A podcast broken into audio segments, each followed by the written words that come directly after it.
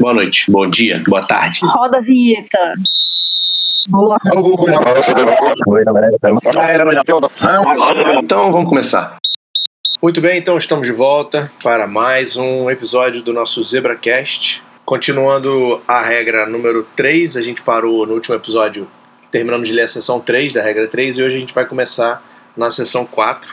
De novo, como sempre, obrigado a todo mundo que está ouvindo, obrigado aos meus amigos árbitros que estão participando aqui dessa, desse episódio.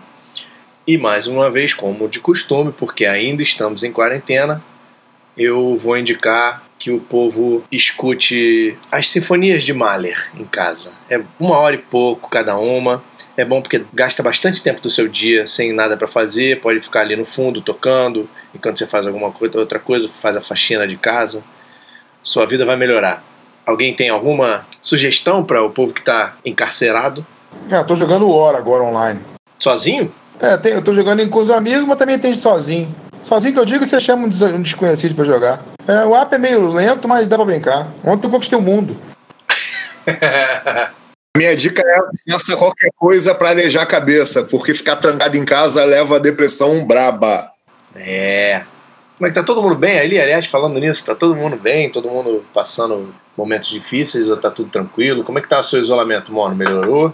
É, na- de- desde, desde que eu fui ao mercado na sexta, meia-noite, já bati o recorde de novo hoje. Já, vou, já tô indo pra 96 horas sem contato humano. Quando é que acaba a sua quarentena? Se Deus quiser, amanhã. Não, não vai acabar, vai chegar as meninas aqui, mas eu continuo em quarentena. A de viagem acaba. É, não sei por que sete dias, não entendi por que, que tem quarentena. Mas eu, fui, eu estendi a oito, eu tô pensando em estender a dez. Depois do estoque de papel higiênico, tá tudo certo aqui. Todos unidos na sua barreira de papel higiênico contra o Covid-19. Todo mundo comendo papel higiênico em casa. Quando sente algum, sente algum, algum sintoma, sintoma, come um pedacinho, Ah, um pedacinho. pra- Isso vai ser, isso vai ser motivo de fazer mestrado sobre essa. essa é, é muito surreal, não tem explicação. Não tem o menor sentido, mas as pessoas não têm muito sentido. A gente também não tem lá muito sentido, tanto é que a gente está aqui em grupo lendo um livro de regras e comentando a respeito para o, o pessoal que tem menos sentido ainda ficar ouvindo em casa e estudando junto com a gente. Então vamos continuar. Regra 3, sessão número 4, que fala sobre atrasos. O artigo 1 fala sobre atraso do início de um tempo. Cada time deve ter seus jogadores em campo para a jogada de abertura no horário marcado para o início de cada tempo. Quando ambos os times se recusarem a ser o primeiro time a entrar em campo para o início de qualquer tempo, o time da casa deve ser o primeiro a entrar. E se não acontecer isso, a penalidade é de 15 jardas do próximo ponto. Letra B. A administração da partida é responsável por limpar o campo de jogo e as end zones no início de cada tempo para que os períodos possam começar no horário marcado.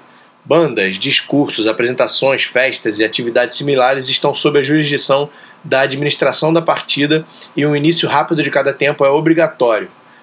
Tem uma penalidade de 10 jardas do próximo ponto para o não cumprimento dessa regra B, mas eu prefiro colocar essa responsabilidade na administração da partida e da competição mesmo. Tem uma exceção aí, diz o referi pode retirar a penalidade por circunstâncias além do controle da administração da partida. Artigo 2, atraso ilegal do jogo. E aí a gente vai falar, vai começar a falar de delay of game, né, ou atraso de jogo. Tem vários itens aí nessa categoria para a gente falar a respeito. A letra A diz os árbitros devem tornar a bola pronta para jogo consistentemente durante o jogo. O relógio de jogada iniciará sua contagem de 40 segundos ou 25 segundos, conforme a regra, dependendo das circunstâncias, e uma falta por atraso ilegal ocorre se o relógio de jogada estiver em zero antes da bola ser posta em jogo. Letra B. Atraso ilegal também inclui avançar a bola deliber- deliberadamente depois dela estar morta. Quando um time já usou seus três timeouts e comete uma infração das regras 145C2 ou 334E, 14562 é a cor da camisa. E o 334 pediu uma conferência de técnico principal com a arbitragem para ver se a chamada da arbitragem foi correta ou não. Se não tiver correta, se tiver correta a chamada da arbitragem e não tiver um timeout para perder, delay of game, atraso de jogo. Número 3, quando um time não está pronto para jogar após um intervalo entre períodos, que não seja entre tempos, entre primeiro e segundo ou entre terceiro e quarto períodos, após uma pontuação, após um timeout de rádio, televisão ou de time, ou a qualquer momento em que o referi exigir que a bola seja posta em jogo. 4. Táticas verbais de defesa que confundam os sinais do ataque. 5. Ações da defesa com o objetivo de causar um false start. 6. Colocar a bola em jogo antes dela estar pronta para jogo. 7. Interferência da lateral. 8. Ação claramente concebida para atrasar os árbitros em tornar a bola pronta para jogo. A penalidade para atraso de jogo é, falta em, é uma falta em bola morta, 5 jardas do próximo ponto. Tem uma R aí na frente, mas vamos falar um pouco sobre isso. Então, nesse artigo, ele está dizendo que atraso de jogo é quando o relógio da jogada zera. Então a gente tem lá um umpire. Back judge, não é umpire não. Back judge, eu falei umpire? Uhum. Falou umpire. Back judge, com o braço levantado quando faltam menos de 10 segundos, ele estica o braço para o lado quando faltam menos de 5 segundos, e quando zera, se a bola não tiver sido posta em jogo, ele vai jogar flag e apitar, sinalizar o timeout para a falta por atraso de jogo. Então sempre que o relógio da jogada zerar e a bola não tiver sido posta em jogo, a gente vai ter atraso de jogo. Aí, além de, dessa situação, que é a mais clara de todas, ele dá essa lista de oito outras possibilidades de atraso ilegal. Vamos lá, um exemplo: fair catch, o cara pega a bola e faz o fair catch, pega a bola e avança. Ah, você vai marcar dele off game sempre que isso acontecer? Não. Se depois de você sinalizar, apitar, pedir para ele parar, o cara continuar, você pode marcar o delay, porque está na regra, mas nem sempre a arbitragem preventiva é, adota isso como melhor postura. Enfim, de qualquer jeito é uma situação de atraso. É, nem se o running back terminar a jogada de corrida, cair no chão e der aquela esticadinha botando a bola para frente. Porque isso é a situação normal de jogo e você vai estar tá vendo o spot certo. Exatamente, sem, sem, sem exagerar nessa coisa de avançar deliberadamente a, a, a bola após ela estar morta. O número 2 a gente já falou, o número 3, quando um time não está pronto para jogar, depois de um intervalo ou depois de uma pontuação, é, é basicamente quando o time não, não, se, não se alinha por um tempo depois Daniel, que. Bem-vindo ao arquivo confidencial. Vamos tocar no assunto aqui rapidamente. Lembra do primeiro torneio de seleções? Eu lembro, é óbvio que eu lembro do torneio de seleções. Você tá aí querendo esfregar na minha cara que eu, que eu fiz um troço completamente errado. Eu vou contar o que eu fiz completamente errado. Não, pode contar você. Ah, porque eu não tava lá na hora. Mas eu lembro. Eu tava, cara. Pode é... contar que eu digo que é verdade. Tava em campo, inclusive, jogando. Mas esse não se encaixa no, no, no, número 3, porque não, é, não era um intervalo entre períodos, era um intervalo é, de halftime. O time que ia ser o time de chute entrou em campo, se posicionou, e o time que ia ser o time de retorno não entrou em campo. Atrasou, demorou, tava fazendo sei lá o que no vestiário e não vinha pro campo. Eu era o referido da partida e eu simplesmente apitei a bola pronta para jogo e dane-se. Obviamente o time de chute chutou, recuperou e foi um pandemônio, porque eu tava completamente errado. Isso é totalmente errado de fazer. Você pode até, eu poderia e deveria até dar o delay of game ali naquela situação, mas eu nunca deveria deixar a bola pronta para jogo sem um time em campo. Isso não existe. Ah, mas também vamos dar um desconto, né? Você faz o quê? 12 anos atrás? Isso foi no Espírito Santo. Pô. Foi no Espírito Santo. E ó, tem que lembrar que eu tinha passado o dia inteiro de quatro pintando o, o gramado com pincel. Foi a primeira vez que a gente pintou o campo na grama. Tava cansado, tava cansado e com raiva de todo mundo. Ainda não era futebol americano, né? É, não tinha pad ainda. Copa Vienne não era, ainda não era. Era no pads, torneio de seleção no pads. Mas enfim, uh, o número 4 e o número 5, que são as táticas verbais de defesa que confundam os sinais do ataque e as ações de defesa com o objetivo de causar um falso start, é, são duas situações um pouco polêmicas. Não é uma coisa objetiva, ela é uma coisa subjetiva. Táticas verbais de defesa que confundam os sinais do ataque é quando a defesa bate palma ou tudo bem, bater palma não é uma tática verbal, mas sim, se encaixa no, no táticas verbais. Porque você vê que um quarterback, ao invés de gritar para o snap sair, ele bate palma. E aí a defesa começa a bater palma para confundir o ataque. Isso é uma tática verbal, apesar de não ser verbal, mas se encaixa aí, que confundam os sinais do ataque. E é falta por atraso de jogo. E ações da defesa com o objetivo de causar um falso start tem um, uma linha, um limite aí que você tem que considerar que a ação da defesa pode ser uma ação normal. Muita gente vem perguntar: ah, o defensive end fica se mexendo, avançando para tentar fazer o, o, o, jogador da frente dele reagir nesse movimento repetido. Ou então, quando eles fazem um shift na linha de defesa, eles fazem uma coisa muito, não abrupta, mas muito claramente tentando fazer com que o ataque cometa um false start é, é, subjetivo e é difícil você classificar o que, que é e o que, que não é de uma forma objetiva, porque não é. É subjetivo. É, você tem que considerar sempre que talvez a ação daquele jogador de defesa, a movimentação que ele fez ou a atitude que ele tomou ali, talvez tenha sido só porque ele estava tentando adivinhar o momento do snap e não porque ele está tentando enganar o, o time do ataque. Mas quando você perceber que a ação é para causar o false start e, digamos, cause o false start, aí a falta é de defesa, dele, de um atraso de jogo de defesa. Fala, Jean. Nesse caso, tem aquela questão da uma jarda do estar estacionário também na scrimmage, né? Porque o cara que vem de trás, por exemplo, ele vem tentando adivinhar o momento do snap. Mas o cara que tá parado, não. Ele começa a dançar a Macarena exatamente nessa intenção de forçar. Pela regra, como ele fala que ele não pode ter um movimento, ele, ele, ele não pode fazer um movimento brusco estando na scrimmage ou dentro desse espaço de uma jarda, não é nisso que a gente tem que ficar de olho também. Nessa regra, ele nem fala sobre isso. A gente vai falar sobre isso lá na regra 7. Ele até está indicando aqui, a regra 7.1.5, mas a gente vai deixar para falar isso quando a gente chegar lá, que aí ele vai descrever mesmo, com um pouco mais de, de clareza, as ações e, os, e, o, e, as táticas verbais. Inclusive, provavelmente tem algumas ARs lá na frente também, explicando melhor isso. É só para a gente considerar aqui, para ficar bem claro para todo mundo, que, que como o Cohen estava comentando antes da gente começar o programa, que muita gente acha que esse tipo de atitude, para tentar fazer com que o ataque erre e cometa uma falta, é uma conduta antiesportiva. Né? É, as pessoas têm essa comparação, como o Cohen mesmo estava dizendo, tem essa comparação com um antijogo no futebol e, e, e classificariam isso como uma atitude antidesportiva. Não é o caso essas atitudes são atraso ilegal de jogo. Tem uma falta específica para elas que é de 5 jardas em, bola morta. Então, em resumo, jogador que esteja ouvindo, não faça atos desse gênero porque você depende da interpretação do árbitro para decidir se a falta vai ser do ataque ou sua. Então, fica a dica aí para os jogadores de defesa de plantão. Boa. Sempre que você, sempre que você joga no limite da regra, você está arriscado a ser interpretado como o causador da falta ao invés do ofendido. A número 6, colocar a bola em jogo antes dela estar pronta para jogo. Qualquer pausa administrativa que a gente precise fazer e que a gente vai colocar um umpire em cima da bola para impedir o snap e tal. Por alguma razão o umpire não chega na bola ou alguma coisa do gênero, a bola não está pronta para jogo e acontece um snap, existe a, a previsão de falta por atraso de jogo. Mas, de novo, se a bola foi posta em jogo antes dela estar tá pronta para jogo e a responsabilidade de evitar que a bola fosse posta em jogo era da arbitragem, porque o umpire devia estar tá em cima da bola, ou porque o, o mesmo umpire devia ter avisado ao chutador para esperar o apito do referido, alguma coisa do gênero, em free kicks, a minha recomendação para a arbitragem é não penalizar o time que fez uma coisa por erro nosso.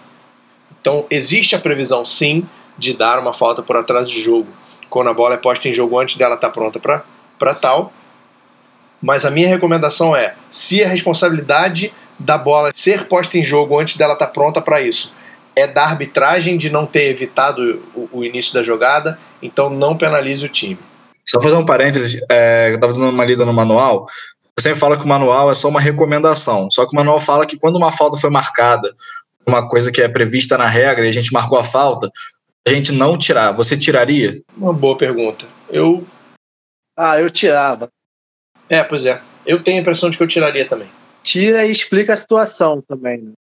Sim, exatamente. A arbitragem não estava preparada ou alguma coisa do gênero, a arbitragem não estava posicionada.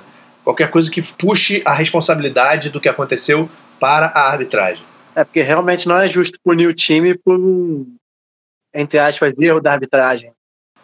É, o número 7, ele diz que é atraso ilegal de jogo, interferência de lateral. A gente tem uma sessão sobre interferência de lateral lá na frente que a gente vai ver, o 925, então também deixa isso para pensar nisso depois. Ufa! E ações claramente concebidas para atrasar os árbitros em, em, em tornar a bola pronta para jogo é aquela coisa, o maluco cai, termina a jogada, ele cai com a bola no chão e não devolve a bola alguém atrapalhar a troca de posse, a troca de bola dos árbitros até o reposicionamento, isso acho que seria mais antiesportivo, por exemplo, do que atraso de jogo, mas coisas desse gênero, assim, atitudezinhas para atrasar o reposicionamento da bola.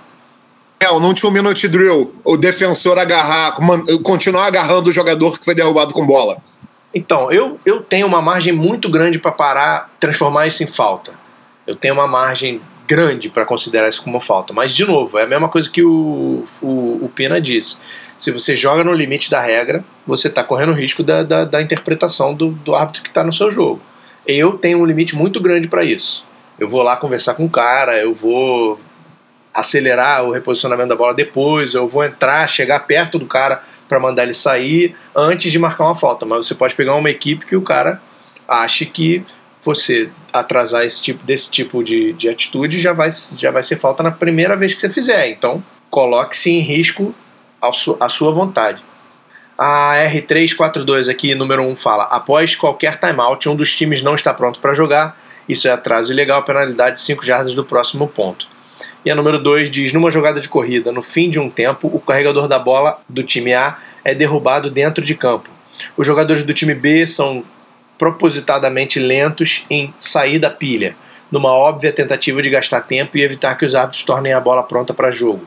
Isso é falta do time B por atraso de jogo, penalidade de 5 jardas do próximo ponto e o relógio iniciará no momento do snap, de acordo com 343, que é o próximo artigo que a gente vai ler, que são as táticas injustas de relógio. O artigo número 3 então fala: o referi tem ampla autoridade sobre a marcação de tempo do jogo, ele deve ordenar que o relógio do jogo inicie ou pare quando qualquer time conservar ou consumir tempo do jogo usando táticas obviamente injustas. Isso inclui iniciar o relógio no momento do snap, caso uma falta seja do time que está à frente do placar. Se o relógio do jogo for parado para completar uma penalidade por uma falta do time à frente no placar, ou qualquer time se o placar estiver empatado, dentro dos dois últimos minutos de um ref, o, o relógio do jogo vai rodar no snap a opção do time ofendido. O relógio deve iniciar no sinal de bola pra, pronta para jogo, depois do time A lançar um passe ilegal para frente ou para trás para conservar tempo. Então, basicamente, o que ele está dizendo aí é que o referee tem liberdade de rodar o relógio no snap ou no, no sinal de pronto para jogo se ele perceber que um time está fazendo alguma, tomando alguma atitude, fazendo alguma coisa para conservar ou consumir o tempo do jogo. Ou seja, chupa Belo Chite, chupa Vrabel. Aqui no Brasilzão não funciona essa estratégia. Exatamente, não funciona. Aqui, se o time à frente do placar faz falta, o referi tem a autoridade de só rodar o relógio no momento do snap para não consumir mais tempo de jogo. Quer avisar? É bom fazer um aviso, porque, enfim, você já tem um aviso da falta, né? Então você vai dizer falta tal, time tal, é, o relógio vai rodar no momento do snap. Não precisa dizer porquê, não precisa dizer nada disso, só dizer o relógio vai rodar na frente do snap. E, o, e, e esse mesmo artigo ele diz que dentro dos dois últimos minutos de cada ref, quando essa situação acontece, um time faz falta e o, o, o time ofendido tem a opção de quando o relógio do jogo vai rodar, se é no snap ou se é no sinal da, da bola pronta para jogo. O que acontece na situação lá que o Jean falou do Belichick e do Vrabel é que não estavam nos dois últimos minutos. Estava antes. Na verdade, a regra da NFL são os outros os cinco últimos minutos, mas enfim, era antes ainda disso. Só que era clara a intenção de, de gastar tempo do time que estava à frente. E aí, nesse caso, o referee tem autoridade de rodar o relógio só no momento do snap para parar com esse negócio de ficar gastando o relógio à toa. No final, a NFL deve ir pelo mesmo caminho para esse ano, né? Sim, uma das alterações que eles devem fazer é exatamente essa. A R343 número 1, numa tentativa de gastar tempo no quarto período, o time atrasa e o relógio da jogada expira. Falta por atraso de jogo, 5 jardas de penalidade do próximo ponto e o relógio roda no momento do snap. Número 2, com 2 minutos restantes no final de qualquer tempo e seu time sem timeout, o B77 cruza a zona neutra e toca um jogador do time A numa tentativa de parar o relógio e conservar tempo falta em bola morta, penalidade de 5 jardas do próximo ponto e o relógio começa no sinal da bola pronta para jogo. A sua escolha, o referee pode determinar que o relógio da jogada seja ajustado em 40 segundos. Nota: se houver menos que um minuto restante para o término do tempo, essa falta encaixa-se na regra de subtração dos 10 segundos que a gente vai ler a seguir também. Além da autoridade de rodar o relógio no snap ou no sinal do pronto para jogo, o referee também tem a autoridade de escolher se vão rodar 40, 40 ou 25 segundos nessa situação dessa R2, que é o time B está perdendo, eles precisam parar o relógio, o time B comete uma falta para parar o relógio, e aí, dentro dos dois minutos, o relógio vai rodar no sinal do referee, porque o time A vai escolher isso para gastar o tempo, e o referee pode escolher que sejam 40 segundos. Número 3, No final do segundo período, um carregador da bola lança um passe para trás, para fora de campo, de trás ou de além da zona neutra para conservar o tempo. Então, um passe para trás, para fora de campo, só para parar o relógio. Penalidade 5 jardas do ponto da falta e perda de descida, passe legal para trás. O relógio começa no sinal de bola pronta para jogo. Nota, se houver menos de um minuto, encaixe-se no Zap 10, a gente vai ler sobre isso em breve. Número 4, um carregador da bola lança um passe para frente de além da zona neutra para conservar tempo, para parar o relógio. Penalidade 5 jardas do ponto da falta e perda de descida por passe ilegal. O relógio roda no sinal da bola pronta para jogo. Se alguém quiser aí ver essa penalidade do 732 para dizer o que, que ela diz lá. Intentional grounding. Então essa regra 732, penalidade é a descrição da penalidade de intentional grounding que a gente vai ler quando chegar lá na frente. E a nota é exatamente a mesma coisa do Zap 10 que a gente vai ler lá na frente também. Número 5, no final do quarto período, o time A está perdendo por 4 pontos e está num drive para potencialmente pontuar. Após uma jogada de corrida, na qual o carregador da bola é derrubado dentro de campo, os jogadores do time B estão sendo óbvia e deliberadamente lentos em deixá-lo levantar-se ou de outra forma usando táticas para atrasar os árbitros em tornar a bola pronta para jogo. Então, só atenção aí que ele não descreve o que eles estão fazendo, porque é impossível ser descritivo nesse sentido, mas ele diz: estão sendo óbvia e deliberadamente lentos em fazer, seja lá o que for. Nesse caso, a falta em bola morta contra o time B por atraso de jogo. Quando a bola estiver pronta para jogo, o referi sinalizará para o relógio de 25 segundos começar e o relógio de jogo só vai rodar no momento do snap. 6, segunda para 7 em A25. Time A está à frente no placar no fim do segundo período. Quando o carregador da bola é derrubado dentro do campo de jogo, o relógio marca 1 e 47. O umpire avisa ao referee que tem, ele tem uma flag por holding do snapper. Na jogada, o corredor ganhou 3 jardas ou 9 jardas. Era uma segunda para 7, então na, na, primeira opção ele não conquistou a primeira descida, na segunda opção ele conquistou a primeira descida. Mas a arbitragem diz: em ambas as situações, depois da aplicação da penalidade, o relógio vai rodar no snap ou no sinal do referee e quem escolhe isso é o time B, que é o time ofendido, porque estamos no final, né, quando, quando a jogada termina, a gente está dentro dos dois últimos minutos do segundo quarto. E a R número 7 é uma R nova, e ela diz: time B está liderando e o relógio está rodando com menos de dois minutos para o fim de um tempo. O carregador da bola é derrubado dentro de campo antes da linha necessária. Depois da bola morta, a65 e B50 recebem flag por conduta antidesportiva. Estavam ali fazendo chicken fight no final da jogada depois do apito. A arbitragem diz que o relógio roda no sinal da bola pronta para jogo e como os dois times cometeram a falta, o time A não tem a opção de rodar o relógio no snap. Artigo 4, um artigo muito importante e um pouquinho confuso que a gente vai tentar dar uma esclarecida nele. O 4 e o 5 a seguir falam sobre a subtração de 10 segundos do relógio de jogo. O 4 explica o que, que, do que se trata. Letra A, com o relógio de jogo correndo e menos de um minuto restando em qualquer ref, antes de uma troca de posse de time, se um jogador de qualquer time cometer uma falta que faz com que o relógio pare imediatamente, o referi vai subtrair 10 segundos do relógio de jogo à opção do time ofendido, as faltas que entram nessa categoria incluem, mas não estão limitadas a qualquer falta que evite o snap, false start, encroachment, offside por contato dentro da zona neutra, que é uma falta em bola morta. O offside só de estar alinhada na zona neutra no momento do snap é uma falta em bola viva, como a gente vai ver lá na frente, mas não e não é o caso, não se encaixa aqui porque não para o relógio. Intentional grounding para parar o relógio, um passe para frente ilegal, ilegal, incompleto, um passe para trás lançado for para fora de campo para parar o relógio, ou qualquer outra falta cometida com o objetivo de parar o relógio. O time ofendido pode aceitar a penalidade de jardas e declinar a subtração de 10 segundos. Se a penalidade de jardas for declinada, a subtração é declinada por regra. Letra B. Os procedimentos da subtração estão especificados no artigo a seguir. Então, basicamente, o que ele diz é: dentro do último minuto de cada tempo, de cada ref, do segundo quarto ou do quarto quarto, antes de uma troca de posse de time, ou seja, é, chute de retorno não se encaixa nessa categoria, porque ele é depois de uma troca de posse. Então, antes de uma troca de posse, se um jogador de qualquer time cometer uma falta que pare o relógio imediatamente, aí se aplica a subtração de 10 segundos. A arbitragem AR número 344, número 1, Segunda para 10 em B30, o relógio do jogo está correndo no segundo tempo.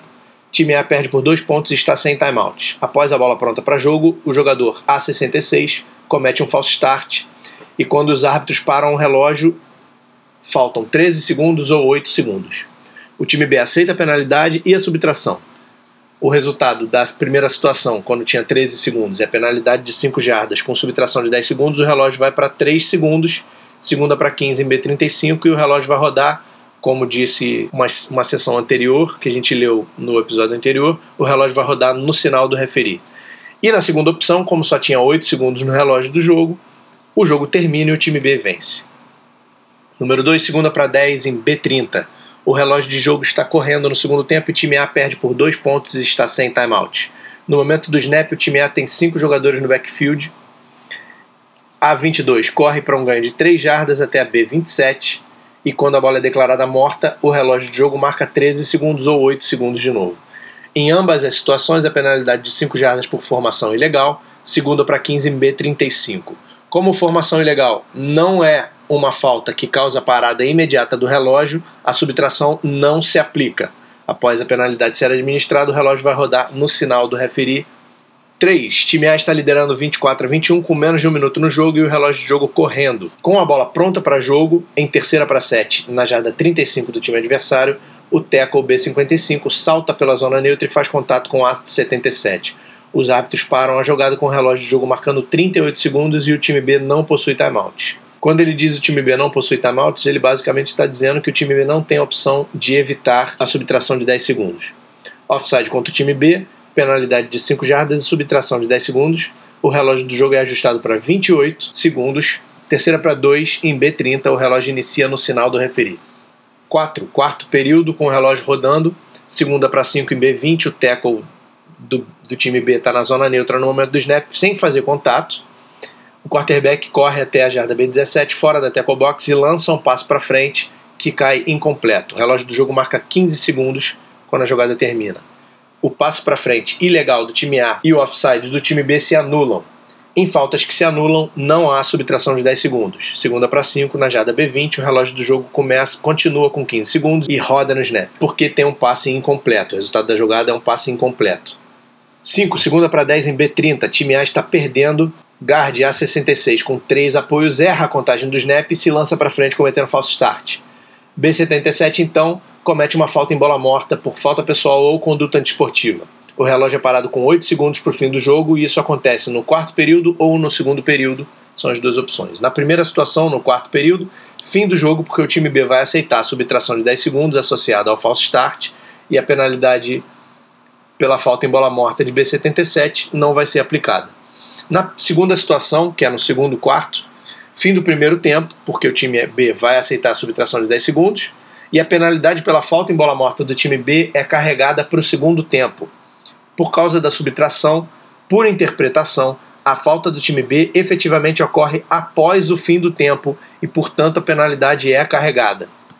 Tanto em A quanto em B, o time A pode evitar a subtração usando um timeout, se tiver, Nesse caso, a penalidade pela falta de B77 vai ser aplicada, dando ao time A a primeira para 10 na B20 após a aplicação de ambas as penalidades. Se essa for a segunda conduta esportiva do B77, ele vai ser desclassificado. A R6, segundo período, no snap, o relógio marca 45 segundos para o fim. Durante a jogada, a 55 perde seu capacete e o tackle da direita recebe flag por holding. Então temos a perda de capacete e o falta por holding do mesmo time. O carregador da bola é derrubado dentro de campo antes da linha necessária. A arbitragem diz: A55 deve deixar o jogo por uma jogada, porque perdeu seu capacete. Não há opção de subtração de 10 segundos, porque ao fim da jogada o relógio do jogo foi parado para administrar a penalidade e pela perda do capacete, não foi só por causa da perda do capacete. Então o relógio da jogada vai ser de 25 segundos e o relógio do jogo vai rodar no sinal do referi. Seguindo, artigo 5 ainda falando sobre a subtração de 10 segundos, mas agora falando sobre os procedimentos, como a gente deve proceder quando o, a subtração de 10 segundos for aplicável. Letra A. A regra dos 10 segundos somente se aplica se o relógio de jogo estiver rodando quando o evento ocorrer e o evento fizer com que o relógio pare. Letra B. Se houver uma subtração de 10 segundos, o relógio do jogo vai iniciar no sinal do referi. Se não houver a subtração de 10 segundos, o relógio do jogo vai iniciar no snap. Essa regra sobrepõe a regra 332F, que é o snap sobrepõe o sinal do referir, mas não sobrepõe a regra 332G, que é a regra do Mercy Rule, do relógio corrido. Letra C. Se o time que cometeu o evento tiver um timeout restante, ele pode evitar a subtração de 10 segundos fazendo uso de um timeout. Nesse caso, o relógio do jogo inicia no momento do snap, após o timeout.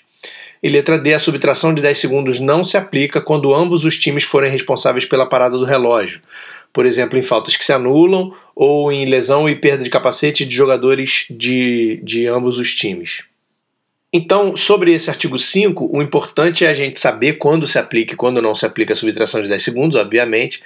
Mas sobre esse artigo 5 especificamente, o importante é essa nota da letra B, que essa regra sobrepõe as, as regras do sinal do, do snap, sobrepõe o sinal do referir, que é a única situação na qual o sinal do referir vai sobrepor a regra do snap, mas ela não sobrepõe a regra do relógio corrido, porque então quando você roda o, a subtração de 10 segundos, quando você tem o relógio correndo, o snap, o próximo snap, vai sempre ser no sinal de bola pronta para jogo, de acordo com a regra do relógio corrido. Seguindo então para a seção 5, que é a última dessa regra 3, que fala sobre substituições. O artigo 1 fala sobre os procedimentos de substituição.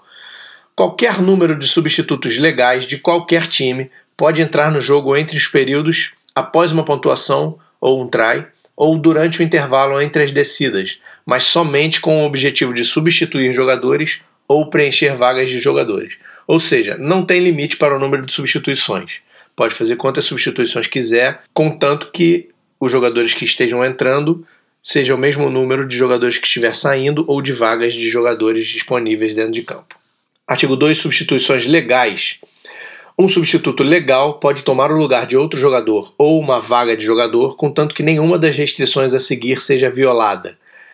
Nenhum substituto deve entrar em campo de jogo ou end zones enquanto a bola está em jogo. Nenhum jogador, excedendo 11, deve deixar o campo de jogo ou end zone enquanto a bola está em jogo.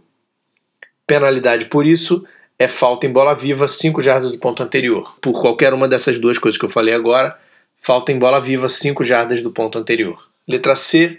Um substituto legal deve entrar no campo de jogo vindo diretamente de sua área de time e um jogador substituído deve sair pela lateral próxima à sua área de time e seguir para a sua área de time. Então, o que está dizendo isso basicamente é que um substituto não pode correr pela lateral até perto da linha de scrimmage e entrar em campo, ele tem que entrar em campo e ir para a linha de scrimmage para o alinhamento do time dele por dentro de campo. Já o jogador que vai ser substituído pode sair o mais perto da linha de scrimmage que ele tiver e depois correr pela lateral até a área de time. Léo, só para lembrar que quando ele fala a sua área de time, é o espaço entre 20 e 20. Porque senão o cara sai dentro da própria endzone, fica na lateral de campo e acha que substituiu tranquilão, que ali ele tá bem. Sim, é, a, a, área de time é da jarda 20 de um lado até a jarda 20 do outro, e ela, tá, ela é marcada lá pelas linhas que a gente pede para serem desenhadas, tem lá no gráfico do apêndice D também. E um jogador substituído deve sair de campo de jogo, incluindo as end zones, imediatamente. Um jogador substituído que saia do huddle ou sua posição dentro de 3 segundos após um substituto tornar-se jogador é considerado como tendo saído imediatamente. Então, é, esse número 2 ele diz que o substituto, o cara que vai sair, o substituído, ele tem que sair de campo imediatamente. Mas aí, logo depois, ele diz que esse imediatamente, na verdade, significa 3 segundos de tolerância. Letra D, substitutos. Letra D, substitutos que se tornam jogadores devem permanecer no jogo por pelo menos uma jogada e jogadores substituídos devem permanecer fora do jogo por pelo menos uma jogada, a menos que isso aconteça durante o intervalo entre períodos, após uma pontuação, ou quando um timeout é cobrado de um time, ou quando existe um timeout do referi, com exceção de um timeout de um referi quando uma bola viva sai de campo ou um passo para frente é incompleto. Aqui o que ele está dizendo é que quando o passo para frente é incompleto ou quando uma bola viva sai de campo, isso é o, relógio para por causa de um timeout de referi. É uma exceção da exceção, né?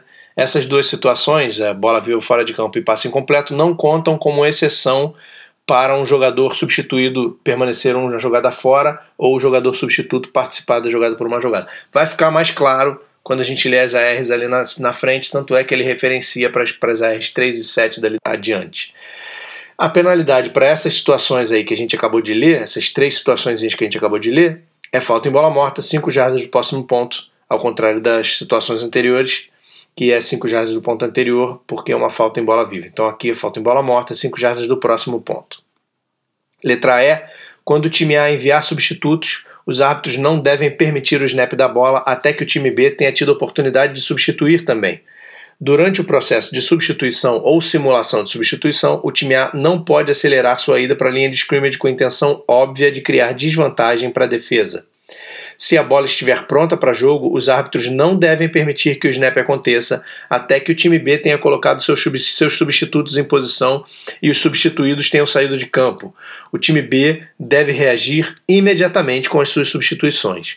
Penalidade pela primeira ofensa desse tipo é falta em bola morta, atraso de jogo do time B por não completar suas substituições imediatamente, ou atraso de jogo do time A por causar o fim do tempo do relógio da jogada.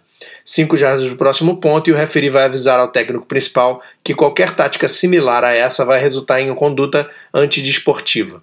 E aí, na segunda e subsequentes ofensas desse tipo, falta em bola morta, conduta antiesportiva do time que tiver causado a falta, e o árbitro deve soar seu apito imediatamente 15 jardas do próximo ponto. Aí, só para deixar claro, quando há uma substituição do time A, o umpire vai para cima da bola, ou o center judge vai para cima da bola para impedir o snap. Nesse tempo em que a substituição está acontecendo, o time B tem que reagir imediatamente para fazer as substituições necessárias para colocar sua formação, sua melhor formação de defesa. Se durante o tempo dessas substituições o relógio da jogada zerar, a falta é por atraso de jogo do time A. E se o time B demorar a começar o processo de substituição, aí a falta é por atraso de jogo do time B. No manual de mecânica tem explicado um pouco mais claramente o procedimento e o momento em que o umpire deve sair da bola para permitir o snap, mas basicamente o umpire vai para a bola no momento em que começa a substituição do time A e ele só sai da bola depois que o time A se posicionou os 11 na formação. E aí ele vai ver olhar o time B e ver se está tudo em ordem e vai sair de cima da bola a R352, número 1, quaisquer jogadores em excesso de 11, ou seja, temos mais do que 11 jogadores em campo, e os jogadores a mais estão obviamente se retirando, mas não chegaram a uma linha delimitadora quando a bola é posta em jogo e não interferem com a jogada ou com os jogadores. Falta em bola viva, penalidade de 5 jardas do ponto anterior. 2. Após uma troca de posse de time ou qualquer timeout, a bola é declarada pronta para jogo. Quando o time A tiver completado sua formação ofensiva, o time B deve prontamente posicionar seu, seu pessoal. Será permitido tempo para o time B completar substituições. Qualquer time está sujeito à falta por atraso de jogo. O time B por não completar suas substituições prontamente, ou o time A pelo relógio de 25 segundos expirar, penalidade de 5 jardas do próximo ponto. 3.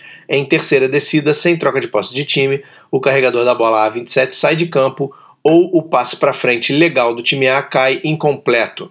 Durante esse intervalo entre as descidas, não há outro timeout do referir. Antes do snap de quarta descida, o substituto B75 entra no jogo e então sai sem permanecer em jogo por uma jogada. Falta em bola morta, penalidade de 5 jardas do próximo ponto. 4. Time A tem 11 jogadores no huddle e a 81 erroneamente pensa que foi substituído e corre para sua área de time. Ele é imediatamente enviado de volta ao campo e assume uma posição na linha de scrimmage próximo à sua linha lateral. O time inteiro esteve parado por um segundo antes do snap e não houve timeout do referee. Falta em bola morta, o jogador perde seu status como participante quando entra na área de time, enquanto a bola está morta, e deve cumprir as regras de substituição, ou seja, ficar fora por uma jogada nesse caso penalidade 5 jardas do próximo ponto ou 15 jardas do próximo ponto, se for considerada uma violação da regra 922B, que é usar o processo de substituição para enganar o adversário. Número 5. Após a bola estar pronta para jogo e o umpire ou center judge em sua posição normal, o time A rapidamente troca alguns jogadores por substitutos, fica um segundo parado e faz o snap. O umpire ou center judge tenta chegar à bola para permitir que a defesa tenha tempo de substituir, mas não consegue evitar o snap. A arbitragem, a arbitragem diz que a jogada é interrompida, o relógio do jogo é parado e a defesa é autorizada a fazer as substituições em resposta às substituições finais do time A, sem falta. Aí essa R é engraçado porque ela não está lá em cima naquela, naquele artigo que a gente estava falando sobre isso, mas ela meio que dá esse, essa esclarecida, né? Porque é uma bola que não está pronta para jogo, em teoria, porque ela era para o, o árbitro estar tá em cima dela e impedir o snap, e o snap é feito. E aí ele está dizendo que não tem falta. Ela estava pronta e deixou de estar pronta. É, na real ela não deixou de estar pronta, porque a gente não precisa sinalizar que ela está pronta para jogo de novo. Ela continua pronta para jogo. Tem uma diferença, sim, do que é a situação anterior para o que é essa. Mas eu acho que a gente pode um pouco se guiar por essa R aí, naquele direcionamento de não punir o time por um erro da arbitragem. O relógio da jogada é ajustado para 25 segundos e inicia no sinal da bola pronta para jogo. O relógio do jogo inicia no sinal da bola pronta para jogo ou no snap, dependendo das condições que o relógio foi parado. O referi informa ao técnico do time A que qualquer ação subsequente desse tipo vai resultar em conduta antisportiva contra seu time. Número 6. Entre descidas de scrimmage, um ou mais substitutos do time B entram em campo do jogo. Antes de, antes de o snap para a próxima descida, mais de 11 jogadores do time B intencionalmente permanecem no campo de jogo o maior tempo possível, mais de 3 segundos, para disfarçar o pessoal e o tipo de defesa de cobertura. Isso é uma falta em bola morta do time B por substituição ilegal, penalidade de 5 jardas do próximo ponto. 7. Depois de uma descida que resultou em primeira descida para primeira para 10 na jarda B40, 11 jogadores do time A que joga no huddle movem-se em várias posições para se alinhar para a próxima jogada. A bola está pronta para jogo quando o A22 corre para o campo vindo da sua área de time e após a pausa de um segundo no topo dos números, ele ou a equipe técnica percebem que ele é o 12 jogador. A 22 então tenta correr, tenta correr de volta para sua área de time e o snap ainda não aconteceu. Isso é uma falta em bola morta por infração de substituição. Por interpretação, a 22 tornou-se um jogador ao entrar no huddle de fato de seu time, porque o time joga no huddle. Ele entrou na formação, né, no, pela definição lá também. E portanto deve manter-se no jogo por uma jogada. Então, para eles terem 11, outro jogador teria que ter saído de campo. Penalidade de 5 jardas e o time A terá a primeira para 15 em B45. Número 8, no fim de um tempo, o time A não tem mais timeout. Uma jogada de passe na terceira descida termina dentro do campo em B25 sem ter alcançado a linha necessária, com o relógio do jogo marcando 10 segundos. Com quarta para 3, o time A imediatamente coloca o time de field goal em campo. A arbitragem diz que o time B deveria esperar que vai haver a tentativa de field goal do time A nessa situação e deve ter seu time de defesa de field goal pronto. O umpire não deve ficar sobre a bola, visto que não há problema da defesa saber qual vai ser a jogada seguinte. Então aqui ele coloca, ele está colocando a situação de quarta descida, terceira descida não conquistou a primeira descida, o time A vai entrar com um time de chute, seja de punch ou seja de field goal. Nessa situação, o time B tem que saber o que, vai acontecer. Então, quando começar as substituições do time A, o time B já tem que estar tá entrando com o time pronto. Não é para o Ampare ir para cima da bola para segurar o snap, porque é uma situação previsível. A não ser que seja uma mudem a formação de chute de uma jogada normal de scrimmage, acontece às vezes no college, né? Mas aqui no Brasil os caras não têm muita condição de fazer isso. Mostrar uma jogada de scrimmage, aí substitui muito rápido, aí sim o umpire vai para a bola. Sim, nesse caso sim, porque você teve a formação já para a quarta descida e era uma formação e de repente substituiu todo mundo para fazer uma outra coisa. Nesse caso se encaixa na, na descrição lá da letra da letra E. Mas no caso da R não. No caso da R é termina uma jogada, eles substituem para a próxima jogada. Número 9, no fim do primeiro tempo, o time A não tem mais timeout. Uma jogada de passe na terceira descida termina dentro de campo na jarda 25 sem ter alcançado a linha necessária com o relógio de jogo marcando 30 segundos. Com quarta descida para 3, o time A não dá indicação da sua próxima jogada até que o relógio de jogo marque 10 segundos. E aí então eles correm com o time de goal para dentro do campo e o time B corre para responder. Nessa situação, o umpire vai para cima da bola para evitar que o snap aconteça até que o time B tenha tido uma oportunidade razoável de colocar seu time de defesa de field goal em campo. O umpire então vai se afastar quando julgar que a defesa teve tempo suficiente e se o relógio de jogo marcar zero antes do snap, depois do amparo se afastar, o tempo terminou. Tá aí a, mais ou menos a explicar a, a, situação que você levantou. Mais ou menos, né? Mas é a, a filosofia é a mesma. Artigo 3, mais que 11 jogadores em campo. Time A não pode quebrar o huddle com mais de 11 jogadores e nem manter mais de 11 jogadores no huddle ou numa formação por mais do que 3 segundos. Os árbitros devem parar a ação independentemente de o snap ter acontecido ou não. Ao time B é permitido manter brevemente mais que 11 jogadores no campo para antecipar a formação ofensiva, mas não pode ter mais do que 11 jogadores na sua formação se o snap for iminente. Se o snap for iminente ou tiver acabado de correr, os árbitros devem parar a ação. A penalidade para essas duas situações é falta em bola morta, 5 jardas do próximo ponto. Então, é uma situação de substituição ilegal por 12 homens em campo em bola morta. Quando o time A tiver mais de 11 jogadores no huddle ou mais de 11 jogadores na formação por mais do que 13 segundos. E quando o time B tiver mais de 11 jogadores, quando o snap for iminente ou quando acontecer o snap imediatamente nesse momento, a arbitragem deve parar a ação da jogada para aplicar a falta em bola morta. Se os árbitros não detectarem o número excessivo de jogadores durante a descida ou depois da bola morta, ou se os jogadores do time B entrarem em campo logo antes do snap, mas não entrarem em formação, a infração é tratada como falta em bola viva, 5 jardas do ponto anterior. Só em, só em questão de sinalização, é, porque a gente tem um pouco de. começa a apitar, é pegar um pouco dos sinais da NFL, né? O sinal de substituição da NFL é diferente do nosso, que é mão na cabeça, se eu não me engano todos os sinais de substituição, tirando os que você citou, que são atraso, conduta desportiva, são com a mão cruzando o braço no peito de substituição legal. Não é a mão na cabeça para mais de 11 jogadores em campo.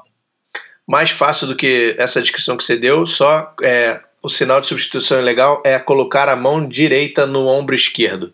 Ou mão esquerda no ombro direito. É, comparando, já que a gente entrou na onda, e é muito interessante quando a gente faz isso de comparar é, a nossa regra com o NFL. Aqui nessa parte dos 11 jogadores em campo, quando ele fala em quebrar o huddle, na NFL a gente vê isso claramente quando você vê que o quarterback sai do huddle, fica destacado no huddle, acontece a substituição e ele conta os jogadores antes de entrar no huddle. Para a gente aqui isso não funciona, porque a gente várias vezes viu isso ser marcado, óbvio. A gente já marcou isso também, de simplesmente estar tá os 12 ali no meio do campo e passou os 3 segundos e ninguém decidiu quem sai. Não, no huddle é no huddle. O que acontece na NFL é exatamente o que, o que tem que acontecer para não ter mais de 11 jogadores no huddle. O quarterback, que é o, o líder do, do, do, do ataque, chama o huddle. Quando o huddle se forma e ele percebe que vai ter uma substituição, ele sai, dá dois, três passos para trás e aí ele já não está mais no huddle. Aí acontece a substituição, ele vê que tem 10 e ele vai ser o 11, aí ele chega no huddle. Se isso acontecer aqui, é legal, é exatamente o que a gente espera.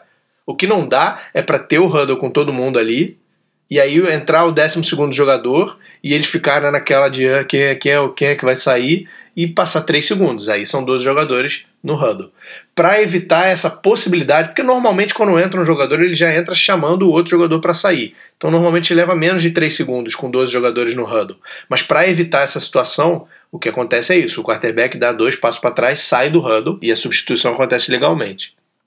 A R353, número 1. A33, um substituto entrando em campo, entra no huddle ou assume uma posição na formação e, após aproximadamente 2 segundos, A34 deixa o huddle e sai de campo na sua linha lateral ou, após aproximadamente 4 segundos, esse mesmo A34 deixa o huddle e sai de campo na sua linha lateral. Na primeira situação foram 2 segundos, jogada legal. Na segunda situação foram 4 segundos, falta e a nota diz um jogador saindo que deixa o huddle ou sua posição em até 3 segundos é considerado como tendo saído imediatamente, como diz lá em cima a regra. Número 2, após a bola estar pronta para jogo, o substituto B12 entra no huddle ou na formação de defesa e o jogador saindo demora mais de 3 segundos antes de deixar o huddle ou a formação e sair do campo de jogo. Isso é uma violação da regra de substituição, falta em bola morta, o referi não é obrigado a avisar um jogador saindo para deixar o huddle imediatamente. 3. O time A tem 11 jogadores no huddle quando o A27 se aproxima dele, menos de 10 jardas de distância, quando ele quebra.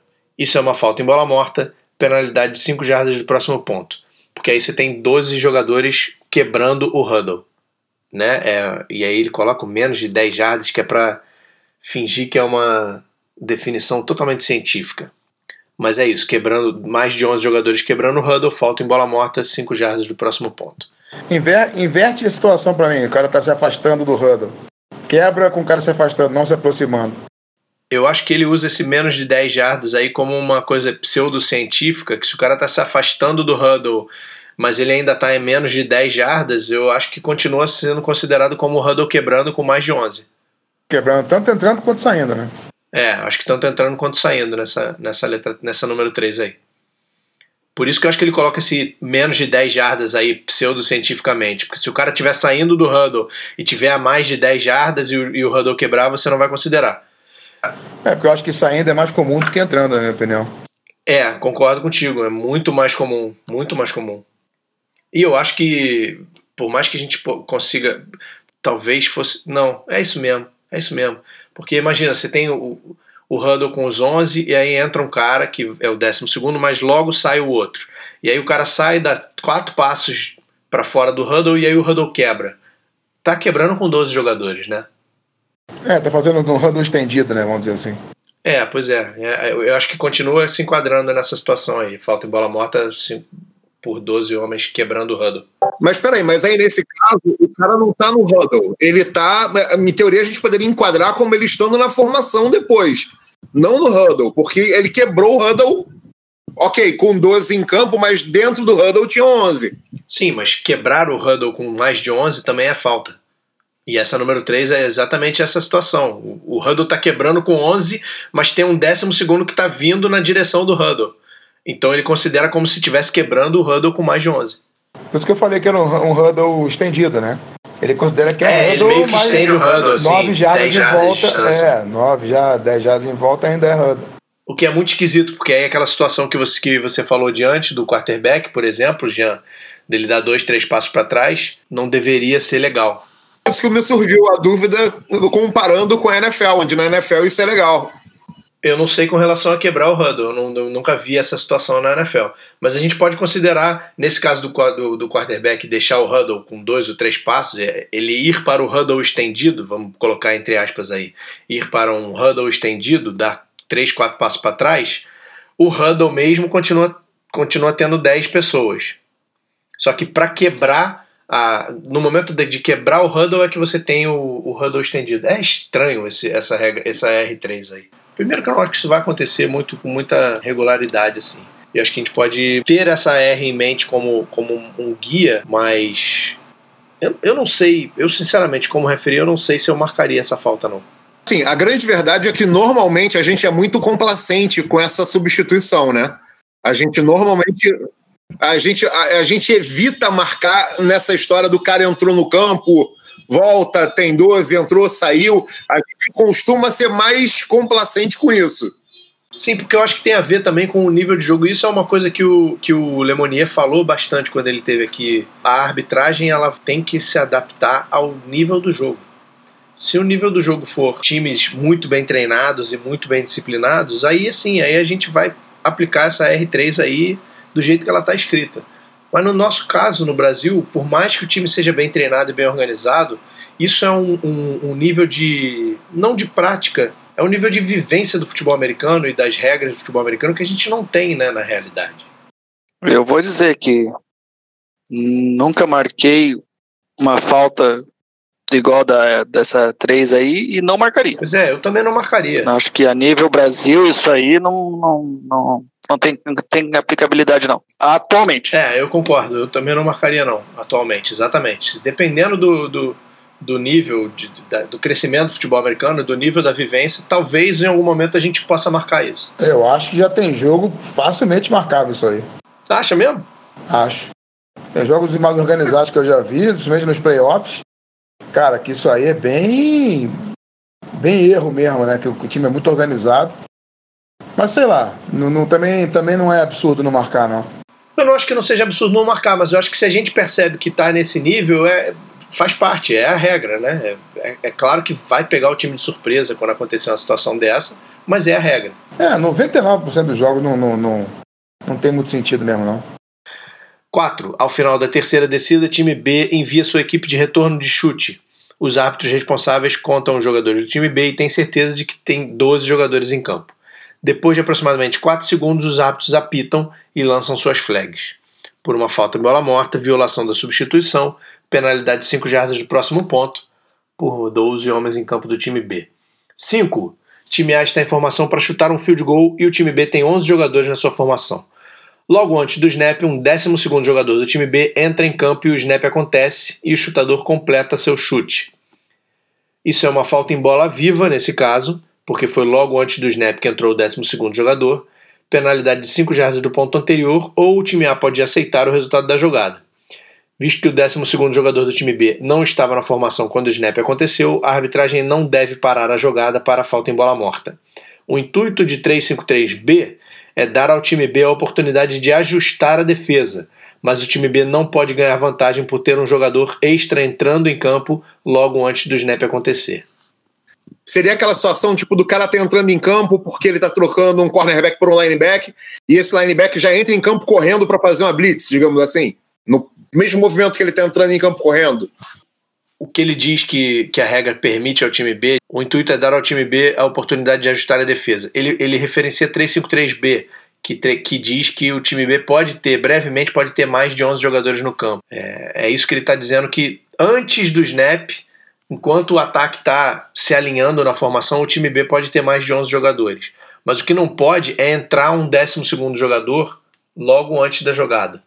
Essa coisa do, do, do, jogador entrar já participando da jogada, e o cara entra, digamos, é, o cornerback, o, o linebacker está lá esperando o, o jogador que vai sair, o cara pisa fora de campo, ele entra, e quando ele cruza os números, quando ele cruza a marca de 9 jardas, o snap sai e ele já sai direto para uma blitz. Isso é uma situação legal, porque você já teve, você tinha uma vaga de jogador na hora que ele entra, ele, está, esteve dentro da marca de 9 jardas antes do snap, e ele já está participando da jogada. Mas o que ele, a referência que aquela R faz é essa letra B, que é, é isso: é o time B pode ter mais de 11 jogadores no campo, coisa que o time A não pode. 6. Time A se alinha para tentativa de dois pontos num try em B3. Time B tem 11 jogadores na formação defensiva. O 12 jogador do time B corre, corre para o campo logo antes ou durante o snap. A 22 recebe o handoff do quarterback e, ou é derrubado em B1 ou carrega a bola para dentro da end zone. A falta é em bola viva contra o time B, por mais de 11 jogadores em campo. Nossa, por que, que ele faz uma referência para a regra 111 aqui, gente? É muita vontade de fazer referência para alguma coisa. A arbitragem não deve parar a jogada. Na primeira situação, vai penalizar o time B com metade distância pro, da distância para o gol e repetir o try em B 1,5. B 1,5 não, B meio. Ah não, é do ponto anterior. B 1,5 mesmo. Ou B, o time A vai declinar a penalidade. Na segunda situação, o time A, o time A vai declinar a penalidade no try que foi convertido. É, eu boiei completamente, eu não ouvi o ele falou, então. Tu não ouviu nem da segunda vez? Não, não ouvi. Puta que pariu, esses comentários atrasados vão me fuder na edição. Vou ter que ficar puxando resposta de um lado pro outro para fazer esse final desse episódio. É o que eu falo, né, cara? Sua opinião é irrelevante. Tava demorando muito pro Mono usar a marquinha registrada dele do irrelevante. Chegamos então nessa nota ao final da regra 3. Cara, eu vou deixar você comenta, mano. Fala. Nada, nada, só fechei que estava de ouro, cara. Eu mereço os louros. Demorou pra soltar Chegamos isso. ao final da regra 3, ao final desse episódio, que era a leitura da regra 3. No próximo episódio, a gente começa a leitura da regra 4. Com sorte, a gente consegue ler ele inteiro num episódio, porque a regra é curtinha. E com mais sorte ainda, a gente consegue ler a 4 e a 5. Se bem que aí eu acho que já é muita esperança demais para um podcast só. Muito obrigado a todo mundo que está aqui participando comigo, aos meus amigos que estão comentando aí, me ajudando a passar esse material para todo mundo. Muito obrigado a quem está dando audiência e prestando atenção e estudando. Convido a todos que tiverem dúvidas ou questões que mandem e-mail para mim ou que entrem, procurem a gente nas redes sociais, no Instagram lá do ZebraCast ou pelo meu e-mail mesmo, danielvasquezarbitragem.gmail.com ou pelas minhas redes sociais e de todo mundo que está aqui, do Jean, do Mono. Pode perturbar eles também, não perturba só a mim, não. Boa noite então, pessoal. Boa tarde, bom dia, boa semana, bom fim de ano, bom. Eu não sei em que época do ano esse podcast vai estar tá sendo. Boa quarentena. Boa quarentena para todo mundo. Eu. Até mais. Até mais. Um abraço. Bom estudo, bons seriados. Valeu. Até a próxima. Ainda tá tendo eco meu ainda? Sim, Roda a vinheta. Boa. Então vamos começar.